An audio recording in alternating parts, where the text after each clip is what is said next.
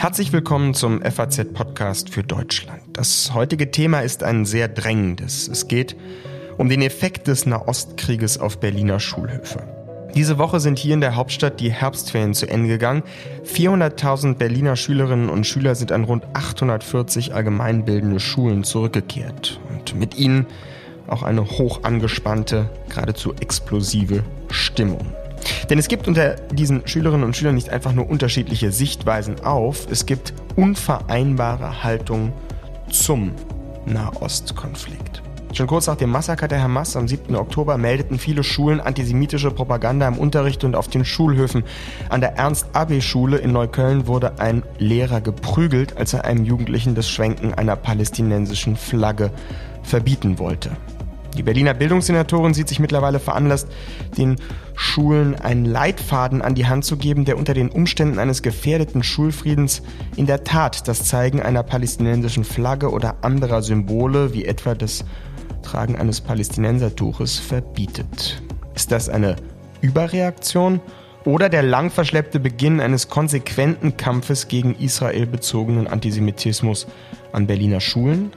Darum geht es im FAZ-Podcast für Deutschland am heutigen Donnerstag, dem 9. November. Bekanntlich ein Tag mit einer sehr besonderen Bedeutung für das jüdische Leben in diesem Land. Mein Name ist Simon Strauß und es ist gut, dass Sie dabei sind. Ja, gestern Abend hatten wir im Atrium der FAZ hier in Berlin wieder eine junge Köpfe-Veranstaltung und zu Gast war der Berliner Landesschülersprecher Aimo Görne mit gerade 18 Jahren, der mit Abstand jüngste Kopf bisher. Ich freue mich jetzt wieder hier und noch einmal, dazu kommen wir vielleicht am Schluss, mit Helene Bobrowski hier zu sitzen, meiner Kollegin aus dem Politikteil und den gestrigen Abend Revue passieren zu lassen. Hallo Helene. Hallo Simon. Helene, kurze Frage vorweg. Das Thema Schule hast du ja auch einen persönlichen Bezug dazu. Jetzt sozusagen mit Blick auf unser Thema Nahostkonflikt, hast du denn seit dem 7. Oktober auch irgendeine Veränderung wahrgenommen an der Schule deines Sohnes? Naja, mein Sohn ist in der zweiten Klasse. Das ist doch noch weit weg davon, dass die die politische Dimension verstehen. Äh, ich habe es eigentlich tatsächlich stärker gemerkt beim Ukraine-Krieg. Das äh, hat, war auch, auch damals hat mein Sohn mehr beschäftigt, weil dieses ganze Ding Krieg in Europa, das war Thema auch bei den, bei den ja damals noch kleineren Kindern. Und jetzt ist es auch so, dass dieser Krieg auf einmal für die Kinder ein Thema ist. Wir hören zu Hause immer Radio, da bekommt er das mit, fragt dann auch nach und das beschäftigt ihn. Aber die Konflikte, über die wir gestern gesprochen haben, also Palästinenser-Tücher, pro-palästinensische, antisemitische Kundgebungen oder ja auch teilweise ja bis zu Gewaltausbrüchen, diese Konflikte, äh, muss man sagen, spielen in der Grundschule jedenfalls der meines Sohnes zum Glück keine Rolle. Grundsätzlich äh, kam man ja gestern auch zu dem Punkt bei der Frage, inwieweit eigentlich die ganzen Themen, die da auf der Schule jetzt lasten, eigentlich auch gesamtgesellschaftliche Themen sind oder ob nicht da auch ein gewisser Überanspruch ist, wenn man das Gefühl hat, dass das alles in der Schule zu lösen sei. Aber unser Gast war relativ eloquent und hatte viele Lösungsvorschläge. Stellen uns doch vielleicht nochmal ganz kurz vor. Ja, du hast es schon gesagt, unser jüngster Kopf in unserer Reihe äh, bisher 18 Jahre alt, Aimo Görne aus Berlin, Schüler an der Paula Fürst äh, Schule in Charlottenburg. 13. Klasse, ein ja in Berlin geborener junger Mann, der allerlei schon gemacht hat, ein Studium schon angefangen hat parallel zur Schule, aber äh, und jetzt seit einem Jahr der Landesschülersprecher ist, also der Vertreter der Interessen aller Berlinerinnen, aller Berliner Schülerinnen und Schüler und der sich auch in regelmäßigen Abständen mit der Berliner Schulsenatorin trifft und die Anliegen der Schülerschaft dort vorbringt, sechs Jahre lang äh, schon aktiv ist als ja, in dieser, in dieser Vertretung. Und man merkte auch einige Erfahrungen hat, auch mit öffentlichen Auftritten. Er war schon mal in der Bildzeitung gewesen mit der, mit dem schlechten Zustand der Berliner Toiletten, also der Berliner Schultoiletten. Und ja, wir hatten natürlich am Anfang vor der Sendung äh, hatten wir uns gefragt, wie ist das mit dem 18-Jährigen? Äh, da können anderthalb Stunden möglicherweise auch lang sein. Das war aber wirklich überhaupt nicht so. Im Gegenteil, er hat ja reifen Blick und fast distanzierten ja. auch, also jedenfalls eine Übersicht über das, was alles so los ist an den Schulen und, und ein sehr vernünftiges Verständnis auch dafür. Also ich glaube, ich war damals anders. Ja, absolut. Und äh, das war schon auch sehr eindrucksvoll, wie er die Sachen sortiert hat für uns. Einen ersten Ausschnitt des Gesprächs wollen wir jetzt mal hineinhören, wo es um die Frage ging, die ja sehr interessante Frage, inwieweit das Erbe, die Tradition sozusagen in Deutschland, den Holocaust im Unterricht so häufig zum Thema zu machen, inwieweit das eigentlich mit der Generation der jetzt eben 18-Jährigen ja eine Transformation oder Veränderung erreicht und die Frage eben, inwieweit der Israel-Konflikt, also das, was jetzt gerade geschieht und uns alle umtreibt, eben in den Schulen nicht vorkommt. Da hören wir jetzt mal sein Statement hinein. Ich würde auf jeden Fall behaupten, dass es unterschätzt wurde, in, dass es, äh, inwieweit ähm, antisemitische Tendenzen vorhanden sind bei den Schülern. Äh, das merkt man jetzt gerade eben, ähm, dass da teilweise Stereotype verinnerlicht wurden, dass da Narrative verinnerlicht wurden. Ich sehe da ganz klar die Rolle von Social Media auch, ähm, dass das da auch so ein bisschen in die Richtung allgemein von Fakten einordnen, Fake News einordnen über Social Media. Wie geht das, wie geht man allgemein damit um? Da wurde auf jeden Fall zu kurz ge gegangen.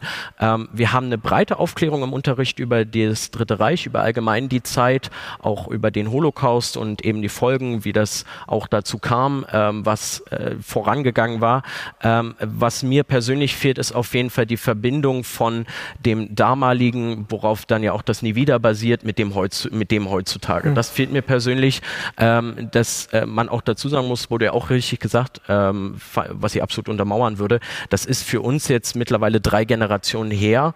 Ähm, persönlich habe ich nur mit einer Person gesprochen in meinem Leben, die in der Zeit gelebt hat, zum Zeit, zur Zeit des Holocausts, Margot Friedländer, die jetzt jüngst Geburtstag hatte. Ähm, und äh, die Verbindung sonst darüber eben vor allem aus dem Geschichtsunterricht kommt, eben darüber, dass darüber vor allem sehr objektiv berichtet wird, aber einfach der Zusammenhang mit heute, mit dem ähm, äh, Antisemitismus, der heute vor Ort ist, vor allem eben ja auch gegen Israel bezogen, ähm, dagegen wird meiner Meinung nach nicht genügend aufgeklärt und vor allem eben im Unterricht nicht genügend eben äh, präventiv vorgegangen. Vor allem eben der heutigen Form des Antisemitismus ist eben nicht Genüge getan, indem man dagegen wirkt, indem man nur über die Zeit des Dritten Reichs aufklärt, sondern eben auch konkret darauf bezogen, auf die aktuelle Zeit dagegen präventiv vorgeht. Also ganz konkret äh, habe ich äh, Chats zu Gesicht bekommen von Schülern in Jahrgangschats, äh, wo der Holocaust verharmlost wurde, wo der Holocaust äh, vor, also äh, relativiert wurde, wo der ähm, in Verbindung gesetzt wurde mit dem aktuellen Situation vor Ort in Nahost, vom, im Nahostkonflikt. Ähm, und äh, wir, ich da absolut, ja, ich teilweise geschockt war darüber, dass ähm, ähm, dass da doch so viel fehlt an ähm, ja, muss natürlich, es sind Jugendliche, das muss man dazu sagen, da ist auch noch eine Kompetenzentwicklung, aber das einfach ähm, wirklich für mich was ganz Grundlegendes, was mir auch natürlich von zu Hause aus mitgegeben wurde, ähm, äh, diese, diese Dimension, die wir vom, vom Holocaust hatten, vom Dritten Reich, äh, dass das nicht vergleichbar ist mit dem aktuellen Situation im Ostkonflikt und dass das trotzdem miteinander relativiert wird, trotzdem eben ähm, insoweit auch von den jungen Menschen da an der Stelle äh, in Vergleich gesetzt wird. also Sie meinen diese Täter-Opfer-Umkehr, also dass jetzt den Israelis Genozid zum Beispiel vorgeworfen wird. Genau, das ist einer das? dieser hm. Narrative, die eben vertreten sind. Äh, und da muss ich sagen, äh, das habe ich nicht nur eine Nachricht zu Gesicht bekommen, wo das in Jahrgangschat offen ge ge gezeigt wurde. Auch auf TikTok hatte man das mehrmals jetzt äh, auch gesehen, äh, dass da Videos gab, die teilweise Millionen Aufrufe hatten, wo äh, Netanyahu mit Hitler verglichen wurde ähm, und eben da in dem Fall wirklich ganz andere Dimensionen eingeschlagen wurden an der, Problem in der Problematik, äh, als ich persönlich erwartet hatte und ich auch teilweise sage, ähm, ich war von teilweise auch persönlich geschockt, weil es Mitschüler waren, wo ich es nicht erwartet hätte, wo ich sage, ich dachte, da haben wir äh, gewissen Übereinschneidungen in der Werte äh, in der Werteeinordnung, auch in dem Fall ähm, vor allem in der Erinnerungskultur zum Dritten Reich und ich glaube, das zeigt vor allem jetzt einige Problemherde auf die aktuelle Situation, wo man neu jetzt äh, sortieren muss und neu dagegen vorgehen muss, wo man eben dann die Problematiken aktuell sieht. Ja, da muss ich eine Menge neu sortieren, so drückt es der Landesschülersprecher aus. Ich hatte das Gefühl, bei Aimo Görne gibt es auch so eine grundsätzliche Vorstellung davon, dass Schule so ein Ort ist, wo der moralische Wertekompass eines Menschen nochmal eingestellt wird. Also er hat zwar gesagt, völlig zu Recht, niemand wird als Antisemit geboren, das kommt häufig von den Familien, aber ich hatte schon auch so das Gefühl, er hat einen großen Optimismus, was in der Schule eigentlich noch an prägender Kraft entsteht. Das fand ich interessant. Ja, und da stellt sich direkt im Anschluss die Frage, ob man damit die Schulen nicht völlig überfordert, die ja mittlerweile schon lange nicht mehr nur der Ort sind, an dem man lesen, schreiben und rechnen lernt, sondern die auch ja, die Lehrer sind auch als Sozialarbeiter tätig an Berliner Schulen gibt es einen hohen Prozentsatz von Kindern, die ohne Frühstück in die Schule kommen, die zu Hause sowieso keinen Halt haben, keine Ansprechpartner. Das heißt, die Lehrer müssen viel mehr machen als Wissensvermittlung. Die müssen Konflikte schlichten und so weiter. Und natürlich ist Teil der Bildung auch eine Wertevermittlung, aber die Dimension, über die wir hier reden, also eine zum Beispiel antisemitische Prägung aus dem Elternhaus, sei es, weil die Eltern Rechtsextremisten sind, sei es, weil die Eltern aus Ländern eingewandert sind, in denen antisemitisches Gedankengut äh, ja nicht nur weit verbreitet ist, sondern Gemeingut ist, also äh, an denen in Schulen unterrichtet wird, dass die Helden diejenigen sind, die möglichst viele Israelis umgebracht haben. All das gibt es auf der Welt, schlimm genug. Und damit haben wir auch in Deutschland zu tun, weil ja die Menschen hierher kommen und natürlich nicht an der Grenze sofort äh, umdenken, sondern das ist ein, auch eine Bildungsarbeit, die gemacht werden muss und natürlich auch bei den Kindern Vorurteile abbauen und dass das dann ein, ein Lehrer mit ja in Berlin 23 Kindern alleine stemmen muss, ist ja, man kann jetzt sagen, negativ ausgedrückt, eine Illusion. Man kann auch sagen, es ist eine große Herausforderung. Und dann hängt es sicherlich vom, vom einzelnen Lehrer ab, von dem Umfeld, von der Ausstattung der Schule, ob das und wie gut das gelingt. Mhm. Ich fand dann interessant eine Passage, wo wir ihn gefragt haben, wie er denn auf, wenn antisemitische Vorfälle reagiert, wenn er die mitbekommt, nicht? Und da hat er eine ganz klare Haltung zu. Er sagt nämlich, das hat eigentlich dann mit mir nicht viel zu tun, sondern es muss ausgelagert werden eben zu jenen Lehrern. Hören wir da mal kurz rein. Also sobald eigentlich in der Form von einem Genozid gesprochen wird, den Israel da begeht, sehe ich für mich nicht mehr die, äh, da, da ist für mich die Dimension erreicht, wo ich mich auf jeden Fall an pädagogische Personal an der Stelle wende. Da, da bin ich persönlich überfragt, aber na klar, äh, eben dem gegenzuhalten, einzuordnen, was erstmal ist. Und das war tatsächlich auch äh, in dem Tagesspiegel-Artikel, wo äh, der vorhin zitiert wurde, ähm, muss natürlich erarbeitet werden, was ist ein Genozid ähm, und dass man dann weit betrachtet, äh, eng betrachtet, da keinerlei Überschneidungen hat äh, und das eben fest einordnen muss. Äh, das kann man, kann ich dann in der Form machen, auch klar sagen, so, das ist eine, ich, da haben wir eine ganz grundlegende falsche, äh, unterschiedliche Auffassung zu und da sind, ist es eben nicht nur eine Auffassung, sondern es sind einfach unterschiedliche Werte, die da mitspielen. Ähm, ich sehe da aber für mich dann wenig Spielraum dagegen zu halten, weil das eben wirklich teilweise tiefer dann äh, gefestigt ist ähm, und ich dann klar sage, da ist das pädagogische Personal dann die Ansprechperson, an die ich mich wende. Ja. Hm, okay, also Verlagerung auf die Autoritäten. Äh, Helene, jetzt. An die Experten. Ja, aber das, was heißt das denn dann, dass Sie in, in also ich, ähm, meine Schulzeit liegt ja lange zurück, aber ähm, irgendwie gibt es doch auch die, bei mir jedenfalls das Bestreben, Dinge ähm, irgendwie unter sich zu klären. Also heißt das, man geht, wenn, wenn Sie haben jetzt so nett gesagt, man wendet sich immer an einen Pädagogen. Also das heißt, ist das heute anders? Man ist dann im ständigen Austausch und das ist dann gilt dann nicht als ähm, sozusagen ständiges Denunzieren, was ja wahrscheinlich, also ich, ich verstehe den Reflex absolut. Ich frage mich nur, wie das dann in der Praxis eigentlich aussieht. Ähm, ich glaube, dass sobald äh, Antisemitismus im Raum steht und ich glaube auch Fälle von äh, Äußerungen, die antisemitischer Natur sind oder eben ein antisemitisches Narrativ unterstützen, an der Stelle es nicht mehr darum geht, dass es unter sich geklärt werden soll, sondern an der Stelle ganz andere Dinge notwendig sind, äh, um dagegen äh, vorzugehen, um dagegen zu sagen, wie arbeitet man das auf, wie wirkt man dagegen, dass diese Narrative abgebaut werden, eben nicht weiter verbreitet werden. Ähm, äh, da ist aber auch, und da muss ich zustimmen, da ist die Grenze eben eben nicht klar gezogen. Mhm. Ähm, und äh, natürlich haben wir auch, auch da 2021 auf dem Schulhof Diskussionen geführt über ähm, den Ostkonflikt, politisch, wie, bei, wie beide Parteien reagieren, ähm, wie die Hamas, äh, in welcher Form sie angegriffen hat. Man, man hat erstmal Fakteneinordnung gemacht. Wir haben teilweise tatsächlich mit dem Handys davor gestanden, dann wurden mir, äh, habe ich gefragt, na, dann zeig doch mal deine Quelle. Dann wurde mir die gezeigt, das war dann eine Telegram-Chat. Dann bin ich gesagt, gut, dann geh doch mal auf den Link drauf. Das war eine Kurzzusammenfassung dann im Chat, geh doch mal auf den Link drauf dann mal noch einen Link und da stand dann teilweise was ganz anderes so. Und äh, mhm. äh, aber eben um darum zurückzukommen, ich glaube, dass sobald man eben von Antisemitismus spricht und sobald einem Antisemitismus begegnet, äh, denke ich nicht, mhm. ist es damit getan, dagegen zu argumentieren mhm. äh, als äh, Schüler gegenüber dem anderen Schüler, sondern eben auch klar, äh, da in dem Fall Experten ranzuholen, weil das ist mhm. auch eben ein Fall für Experten. Ja, ich muss sagen, das hat mich doch überrascht, diese relativ klare defensive Haltung zu sagen, in dem Moment, wo sowas auftritt, wo ich auf dem Schulhof sowas höre, dann verlagere ich das eigentlich in den Bereich der Autoritäten, der Experten, wie er es nannte. Und ich habe selber damit nichts zu tun.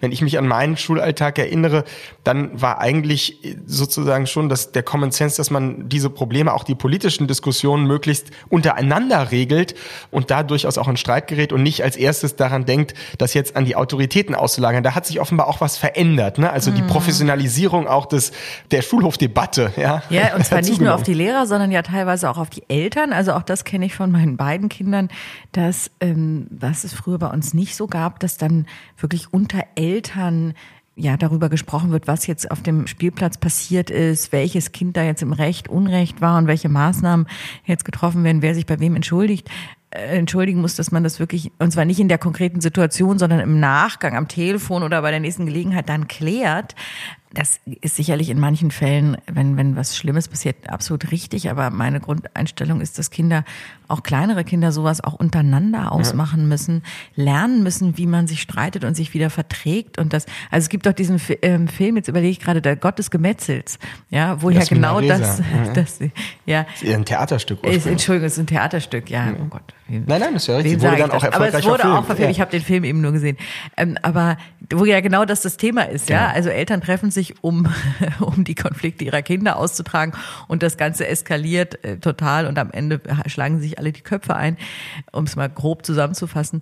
Ähm, das ja, das ist natürlich auch symptomatisch dafür, dass man Kindern nicht zumuten will oder nicht zutraut, je nachdem wie man es wendet, diese Dinge selber zu machen. Ja, und sie trauen sich ja offenbar eben auch selber ja. nicht zu, beziehungsweise haben die Vorstellung, dass es eine andere Art von ja, Autorität hätte. Ich glaube ja, jetzt ganz persönlich gesprochen, dass eine nachhaltige Veränderung dieser Problemlage in der Ost erst dann wirklich stattfinden, wenn Gleichaltrige miteinander darüber ringen und in einen Austausch kommen, dass das nachhaltigere Veränderungen hätte, als wenn der Lehrer und dass der Unterricht und sozusagen das immer dann in dieser institutionalisierten Form äh, mhm. stattfindet. Und das ist ja auch was, was wir haben gestern zitiert, Ahmad Mansour in dieser ähm, Extremismusforscher äh, und Prävention immer wieder sagt, sozusagen, es muss um den Austausch untereinander mhm. auch gehen. Ne? Ja, zumal man ja jetzt selber, also Simon, du und ich, in einem Alter sind, wo wir längst Lehrer sein könnten. Und man fragt ja. sich ja dann auch, natürlich haben wir nicht das, die pädagogische Ausbildung, aber Lehrer sind natürlich jetzt auch keine, anders als vielleicht mancher Schüler äh, denkt, keine ja, Engel in Uniform. Ja, genau, die halt in so einem Fall ganz genau wissen, ja, was richtig und was falsch ist und irgendwie die Wahrheit erkennen und sofort wissen, was jetzt die richtige Maßnahme ist, um die Schüler auf den Weg, auf den guten Weg eben. zu führen. Das ist ja, da sind Lehrer unterschiedlich, die Situation kommt es dann sehr darauf an und ob das dann immer besser ist, wie die Lehrer das machen, Eben. ist wirklich die große Frage. Also ich will mir jetzt auch nicht vorstellen, wie wir beide vor einer Klasse stehen und den Nahostkonflikt so erklären, dass beide Seiten irgendwie was mit anfangen können. Das ist ja eine riesenkomplexe Aufgabe. Ne? Also das muss ja, das war sagen. ja gestern Abend schon äh, äh schwierig genug, sage ich mal, dass in einem Publikum, das dann auch wie bei uns äh, divers besetzt ist, gab es ja auch die ein oder andere Unzufriedenheit, weil man natürlich, indem man Position bezieht, und das muss man, auch das müssen wir auch als Moderatoren, bei aller Offenheit der Fragestellung muss man natürlich schon auch äh, bestimmte Dinge deutlich machen, dass das nicht allen im Publikum gefallen hat. Und damit muss man äh, leben, aber das ist, wenn es dann die eigenen Schüler sind, für die man verantwortlich ist, ähm, wirklich alles andere als einfach. Also auch hier wieder großer Respekt für das, was die Lehrerinnen und Lehrer so tun müssen. Und das war ja auch gestern unsere Frage, müssten nicht eigentlich die Besten unserer Gesellschaft Lehrer werden? Und ist es nicht tragisch, dass der Lehrerberuf so einen schlechten Ruf bekommen hat? Ja. Also Lehrer sind faule Säcke, dieses Zitat von Gerhard Schröder, glauben ja wirklich viele. Mhm. Ja, du hast das Publikum schon angesprochen. Wir hatten wieder eine hitzige und interessante Debatte im Anschluss. Eine Frage wollen wir mal rausnehmen, und zwar von der Isabel Lai, Völkerrechtlerin aus Heidelberg. Genau, die aber in diesem Fall jetzt nicht über das Völkerrecht gesprochen hat, sondern über ihre eigene Erfahrung mit ihren schulpflichtigen Kindern in Berlin. Ähm, und da hat sie eine relativ provokante Frage gestellt. Die hören wir doch jetzt mal an. Isabel Lai, äh, Rechtswissenschaftlerin vom MPI für Völkerrecht in Heidelberg. Vielen Dank für den spannenden Abend. Ich habe zwei persönliche Beobachtungen aus meinem äh, sozusagen Erfahrungsschatz mit zwei Kindern an Berliner Schulen und aus dem Freundeskreis, wo ich darum bitten würde, dass Sie die vielleicht eingleichen mit Ihrem, abgleichen mit Ihrem etwas größeren Überblick über die Berliner Schullandschaft. Das eine ist, dass es meinem Eindruck nach in Berlin de facto ein dreigliedriges Schulsystem gibt. In den beiden Grundschulen meiner Kinder war es so, nach der vierten Klasse sind die besten Schüler abgegangen aufs Gymnasium, die eben mit der fünften dann schon ein Profilklassen mit ganz besonderer Förderung beginnen.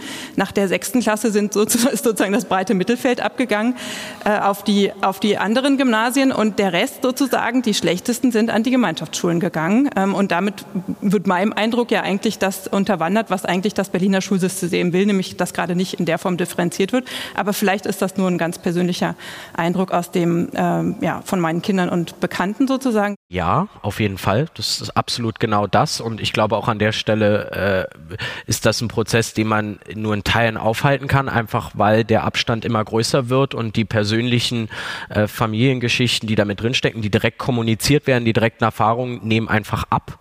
Ähm, dadurch, dass die Zeit immer größer wird, auch da nochmal eben der Verweis, eben wirklich auch das praktisch anzugehen, eben, dass da die Besuche eh stattfinden, dass die Gespräche mit Experten, beziehungsweise eben aktuell teilweise noch möglich mit Holocaust-Überlebenden stattfinden, aber ja, das doch wesentlich weiter weg ist und vor allem diese persönliche Verantwortung, die man in dem Moment sieht, nicht mehr so präsent ist wie in den vorigen Generationen.